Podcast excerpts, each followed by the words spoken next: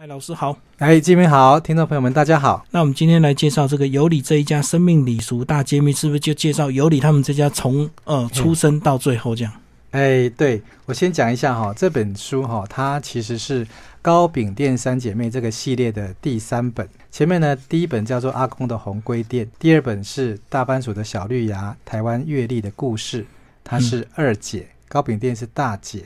那么这一本呢是最近才出版的，四月才出版的，嗯，啊，叫做《有你这一家生命礼俗大揭秘》，它就是小妹，所以这高饼店三姐妹终于呢在今年三个团圆了，终于三本把它完成就对了。对对对，嗯。然后呢，我写这个书的原因是因为哈，在二零一七年国中的会考出了一个题目，作文题目哦，叫做在这样的传统习俗中，我看见点点点哈，让小朋友来针对传统习俗，呃，他的一些心得感想来嗯写篇文章。结果呢，很多小朋友他不知道怎么写，因为他连传统习俗是什么都不晓得。要先了解传统习俗，才能写下面的是啊，是啊，所以在这样的一个工商社会，甚至是现在最新的资讯社会里面，嗯，怎么样？这个习俗可能大家慢慢的忽略不重视了。可是呢，它其实里面隐含的很多古人的智慧。嗯哼，那如果我们能够了解的话，其实它可以是以后我们要创造新艺术、新文化的很丰厚的文文化资产。就从传统出发的点。是的，嗯如，果你不知道以前有什么东西，你怎么样创新呢？对不对？所以这本书其实就是把这个高饼店的这个生老病死做一个呃，等于是最后的一个总结的一个介绍，对不对？等于是三姐妹的最后一个呃结语。啊，可以这样讲。那因为前面第一本哈、阿公的红龟店讲的是一个小小的红龟店，一个阿公哈、知足常乐的在小店经营生活的故事。嗯，那第二本那个大番薯的小绿芽啊，这本书它讲的是糕饼店一年四季。二十四个节气所经历的生活故事啊，是一年的。嗯那么这本书呢就不一样了，它是扩充到人的一生一辈子要经历过哪些生命礼俗。嗯哼，好，那我们这就来介绍一些内容。这个从一开始最重要就是，当这个妇女怀孕的时候，最重要就是先安胎，对不对？啊，对哈，啊，这个以前哈、要怀孕不难，但是要把小孩很平安顺利的生出来很难。就不容易了。对好，所以就会衍生很多的习俗啦，因为要保护小孩子，保护胎儿，就要安胎。好，那比如说以前很多禁忌啊，不可以拿钉子，呃，孕妇她不可以拿那个钉子啦、哈针啊啦、钻嗯铁钻哈、剪刀、刀子。尖的东西都不能哎可以啊，因为怕动到胎神。对啊，以前的人想认为说有一个胎神在保护这个胎儿，那你这些尖锐的东西会去当掉，所以不可以去钉墙壁。嗯，好那孕妇也不可以看布袋戏哦，因为布袋戏哈，龟心姑弄球球不过来哈，嗯，怕怕生出来小孩子会那个软骨症啊哈，就好多好多的禁忌。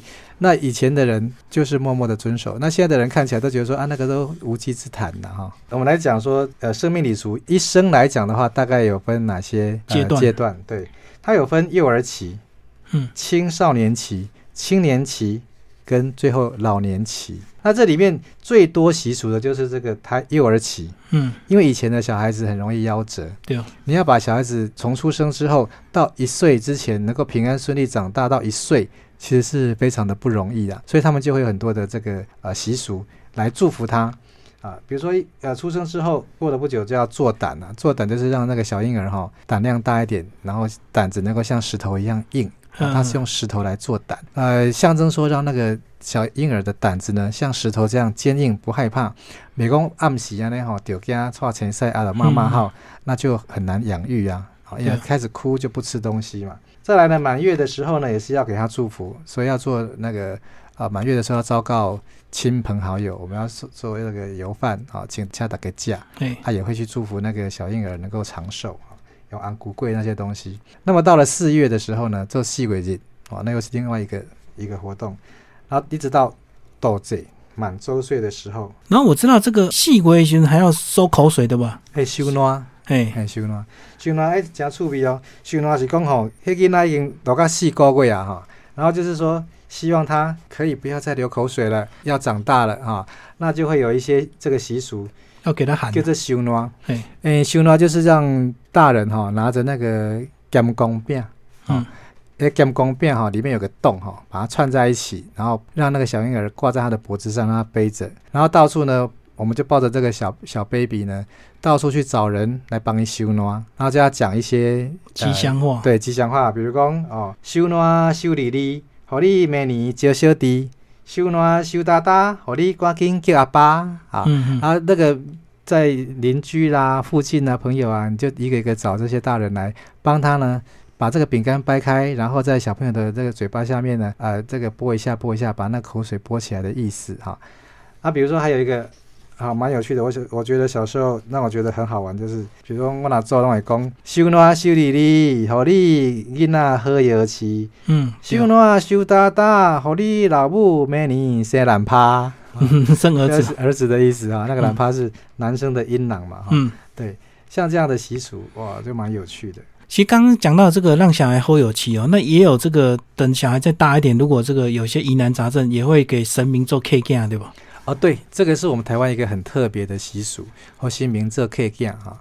那就是说，呃，小孩子可能不拍油漆哈，什么意思呢？就是那种小朋友很容易哭闹，美国靠啦、掐鬼啦、喇叭按一下，或者是人家放鞭炮，他就开始哭，然后哭了以后呢，就吃不下东西，哈，拉了病的嗯声，或者说这个小朋友很容易生病，像我小时候就常常会肺炎，嗯，那我也是有给神明做 K K 啊。对，不过我的神明是我的那个世叔关系景，关系景是已经他在小时候也是一个夭折的小朋友。哦哦啊，所以给神明做 K K 啊的那个神明哈、有的是应该说鬼吧，啊，还有真正的神明神明，所以主要是看你是什么症状，然后就找适合保佑你的这个神明可以做 K 干的对了。呃，应该是这样讲，一般会去找真正的神明到庙里面去，好，比如对说好青牛妈做 K K 啊，好妈做婆做 K K 啊，嗯，那你当然要先去问啊，对。啊，好、去拜拜，然后宝贝看他愿不愿意接受哈、好，如果可以的话呢，他愿意的话，大家双方讲好就要打契约书，可以用可以用啊嗯。啊，然后还要去领那个券牌，而且契约书写好之后要领券牌回去，就是当做一个项链背在身上。嗯。那个券牌能够叫做更白啊。啊，一直到小孩子到十六岁成年礼的时候。就把那个卷牌呢拿回去还，嗯他把那个契约书在神明面前烧掉，表示说谢谢你保佑我十六年了。那我们现在就已经合约契约到满了啊，谢谢你，不用再继续保佑我了这样子。所以十六岁就表示小孩可以已经可以健康这个呃到一个程度的对了。呃，十六岁就是成年礼，等于说哦他已经长大了，就不嗯需要那个神明的再额外的保护他。嗯，那有些地方哈，我听说是十二岁就脱卷了，好，这里面有讲到这个相亲的故事啊，这个相亲故事也是你过去看到的吧？这是听爸爸妈妈他他们讲的啦。哦，比如讲，帮爸爸公一准您相亲哈，他们是以前的人相亲，不是说什么咖啡厅，那时候也没有什么咖啡厅的，乡下地方就只有冰果室，哦，卖冰的，哎，他们都到冰果室去对款啊。嗯，那我爸爸妈妈他说他们那时候是到嘉义火车站的，哎，这就是到一个公共场所，然后呢，我妈妈跟着媒婆，然后到火车站去坐公车到嘉义市，然后再走路去火车站。那我爸爸呢，后来出现的时候说他已经看我看我妈妈了，看了十几十几分钟。新币给掏他，跟跟踪就对了，他好躲在那个那个客运车站那边哈，他就躲在那边看我妈他们下来，就跟踪一直过去这样。然后我就问说啊，那个你怎么知道我妈长什么样子？他说有啊，梅兰博都贴相片给我看啊。嗯，那我妈就觉得哦，很很吃亏，被你看了那么久。呃，先叫掏光的对了。哎那还好，后来有喜欢了，才会有后面的这个交往。啊，有了，我妈就说那时候她也蛮喜欢吃大饼的啊，爱夹爱夹饼啊。啊老公给这这饼，大刚让我变人嫁真好啊，啊就给 就嫁过来了。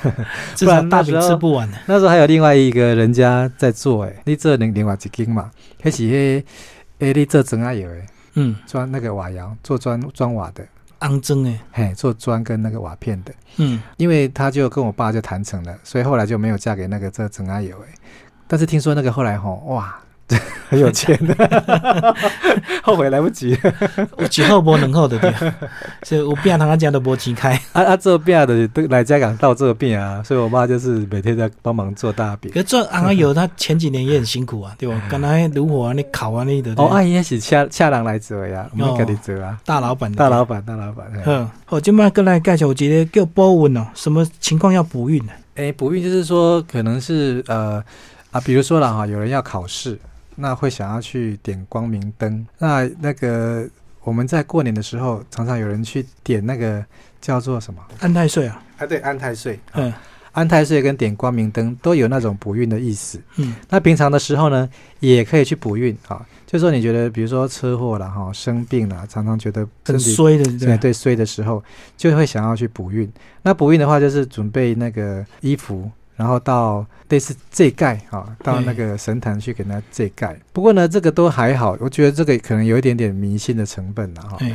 那我觉得说，主要是这个习俗留下来，可以给我们一些参考。那像这个，尤其是要考试之前，很多人都会想要去拜神明，嗯，尤其是拜文昌帝君。对啊，那个也类似一种是祈求，也也是一种天运的一个方式，因为考试还是需要考运的嘛。对对，像我大学联考的时候，考运不好啊，嗯，我其实考得不错，可是我居然违反了一个规则，把考卷带出去了，就不知不觉神。忘记了，哎，对，因为考得很紧张，嗯就把考卷带出去，连答案卡都带出去哦。就扣分了。哦，不是扣分，是零分，所以就来台北重考。嗯，所以考试是真的是需要考运的。那考运这个是要要丢心，要丢灵呐，哈，也要神，也要人呐。那人努力也是需要一些运气。那运气怎么来？那就可能要补运，或者是请神明来保佑这样子。对啊，以前联考常常看到那个紧张拉肚子的啊，这个本平常都考得很好，到了联考那一天就失常这了。失常，对啊对对。还有像我们去，我、其实我小时候还蛮常去拜这个文昌帝君呢，因为哈、考试太多了，我们就一路要考联考啊，一直考高中联考、大学联考。那我记得我有一次要考那个叫做预官，考预官还有研究所的时候，那时候心情很浮躁，都读不下去。那么后来我是去拜文昌帝君，很奇很神妙，很奇怪。我拜完文昌帝君之后，我有带出去哦，我就跑到旁边那个凉亭，开始静下心来读书了。那我就去分析这是什么原因。我觉得这个心理作用很强大。对，就是你拜完神明之后，不是说神明就会来保佑你，而是我自己给自己想说，我拜完神明之后呢，我要认真的读书，神明看到就会保佑我，嗯，嗯。所以我要认真读书，就把那个焦点重点放到认真读书上面去了，对。就不会再去想说会不会考上啦，啊怎么准备啊，啊这就不会慌张。等于说找到那个重心了，就可以专心读书，而结果最后就真正考过了，都考上了。那是不是神明保佑？这个我们就不晓得啊。但是至少就是说你心心情上就安定。安定下来了。对对对对，就跟小孩小孩子有时候丢给他妈妈后就要去收金了啊，收完金好像哎、喝了符水之后就好了。哦，那个哈、对，这个也可以讲。哎，神奇嘛哈、嗯，哦，自己拢去找神奇嘛，给那丢惊对啊，带前赛慢慢好。啊，神奇嘛的给你用那个铃铛啊，也有啦，央央央这样子。然后呢，用那个针哈、在小朋友的那个手脚每个部位呢，四个部位啊，就是用那个针头很小很小的点一下点一下。哦，那个小朋友好像被虐待一样，哭的哇，很大声很大声。这时候呢，嘴巴张得很大，他就拿那个八宝伞沾了一些，沾到他的那个嘴唇里面去。嗯，嗯哦，一刚等于弄就好困。这盖的该关。嗯，我们家邻居就是有个神奇嘛，常常就会有人来问说：“哎、迄、那个听讲迄个神奇嘛，你这样来带对一斤吼？”啊，我那个报告我厉害呀。哦，可以领导蒙的对啊，嘿嘿，因为你问到是三个汤啦。比较明显的啊，对都跑去你家问，对对对，嗯，所以它真的很灵了，对啊。诶、灵的话可能是那个八宝伞效果很好啦。好，那接下来我们这个呃人走到最后，总是会要遇到这个呃往生的一个问题。那其实呃葬礼的习俗里面也写的蛮详细的。哎，钟雄老师来帮盖小姐。好，这个葬礼哈，其实是所有的生命礼俗里面最繁复的，嗯因为慎终追远的关系，哈，大家会认为说，呃，人死亡之后必须要给他一个很慎重的去处理，嗯。这样的一个葬礼的问题，所以会衍生出非常多的礼节。那我记得我小时候遇到第一个葬礼是我阿公过世。嗯，好。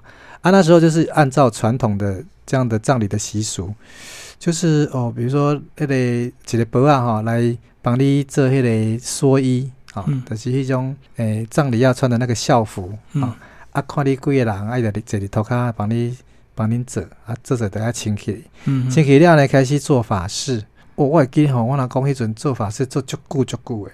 嗯。就是有请迄个和尚来念经，然后我们就要跟着一起拜哈、不管是呃做七，因为头七之后就开始做七了，做七的七天做一次要拜拜，嗯。那做的非常多，一呃一共做了到百日，掏七、李七、三七，一直这个七七。嗯，啊，七七就是四十九天了嘛，对啊，后面的开始做损，十天一巡，本来是七天一次，现在是十天一次十。天，啊，嗯，做损啊，做损五个以后就是又五十天，总共就是百日。对，就一百天，哎啊，嗯到百日的时候呢，就有一个最盛大的这个仪式。那这样子的话，就等于说，呃，葬礼就可以结束了。那我记得那时候就是一直在拜拜，然后一直在跪，一直在跪。对，一直好多循环呢，一直摆，一直摆，一下起来，一下拜，哎，一下对对，起啊跪咧，啊对个起来，跪咧个起来，对对对。的，啊个做西公，哎，哦，做西工嘛就忝诶，你个边仔看，啊来一直跪一直拜，一直跪一嗯嗯。直拜。那现在已经都简化，而且有经过改革了，嗯。丧葬的那个制度还有法律都改革过了，现在都越非常的简化了。所以我们现在的丧的葬礼大概就是在殡仪馆哈，对，有一个告别式，就差不多这样就结束。而且现在都火葬就没有像那个土葬还要 Q 骨嘛，哈，哎，对，土葬立刻还可以完盆呐，嗯，就是说你要把那个棺材埋下去之后哈，还有办很多的仪式，然后呢仪式结束，这得出刷哈，出刷料的开始要修那个坟墓，把坟墓做好。嗯，啊，坟墓做好了，个是完坟，迄种个爱摆。对。啊，啊，起码料呢，哎，就等，就是每年去清明节去祭拜祭拜，结果呢，十年大概十年左右就要再把它挖出来对，Q 骨嗯，啊，叫做 Q 金啊，Q 骨比较俗气一点，比较没有那么的吉祥啦，就讲说 Q 金啊啊，Q 到哪里呢？就是把那个上面的，比如说里面如果还有肉的话呢，要把它剔除下来，嗯嗯然后用火把它烧掉。以前的人人认为说骨头剩下纯粹的骨头才是干净的，所以呢就把它烧掉，剩下骨头，然后放到那个金刀安啊来对金斗瓮里面，嗯，好，然后呢就又放到那个灵骨塔啊来来祭拜这样子，所以那个金刀昂啊都个大的丢了，很大，嗯嗯，大概是我们一般的瓮哈、的那样的大小啦，但是它比较瘦长一点。对对对，好，那这个呃，最后钟杰老师来帮总结这本书好不好？这个有理这一家生命礼俗的这个大揭秘，其实哎还蛮适合现在的儿童跟青少年看的，因为大家对很多过去的生命礼俗，现在大家都已经慢慢不熟悉了哈。对，那我这本书哈有一个特色，就是说我是用我们我们家是一个大家庭，那大家庭里面有刚要出生的小 baby，也有那个已经很老很老八十几岁快要过世的老阿好那么这里面有二三十个家族成员，每个人都面临他们这一生当中那个阶段的生命的课题，啊，那个课题都会有相对应的生命的礼俗。嗯嗯好，所以里面的主角哈不是只有一个人，他是每一个故事就是某个人他遇到的那个课题。哎，那这里面也可以看出大家庭成员里面大家互相帮忙啊，互相帮助、互相扶持的那个精神在里面。那搭配我们这个生命礼俗的呃这个故事的书写，嗯我是希望说，呃，我们可以了解说，以前的人他们是透过亲属之间的互相扶持，在一生当中把这些生命礼俗好像是当做是阶梯，踩过一个阶梯，你就往上进了一阶，然后呢，进了一阶，你就多了一些责任、一些任务啊，必须要完成的使命，嗯增加你的责任心。负责任的感觉。那么人这样子走过一生之后，学到的这样的生命课题，也就是我们的灵性的成长的那个元素。好，今天非常谢谢我们的作者郑中玄老师为大家介绍有理这一家生命礼俗大揭秘，然后是联经出版社。好，谢谢。谢谢大家。